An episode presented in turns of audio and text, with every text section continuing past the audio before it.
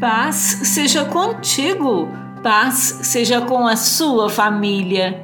Apeguemo-nos firmemente, sem vacilar, à esperança que professamos, porque Deus é fiel para cumprir sua promessa. Hebreus capítulo 10, versículo 23.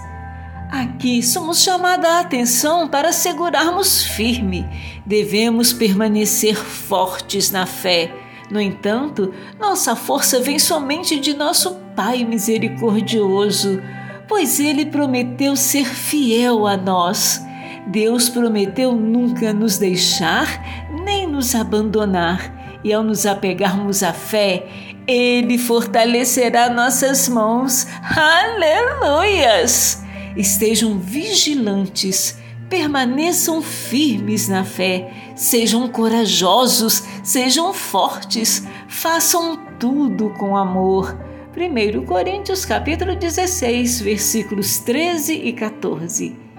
Permaneça firme na fé.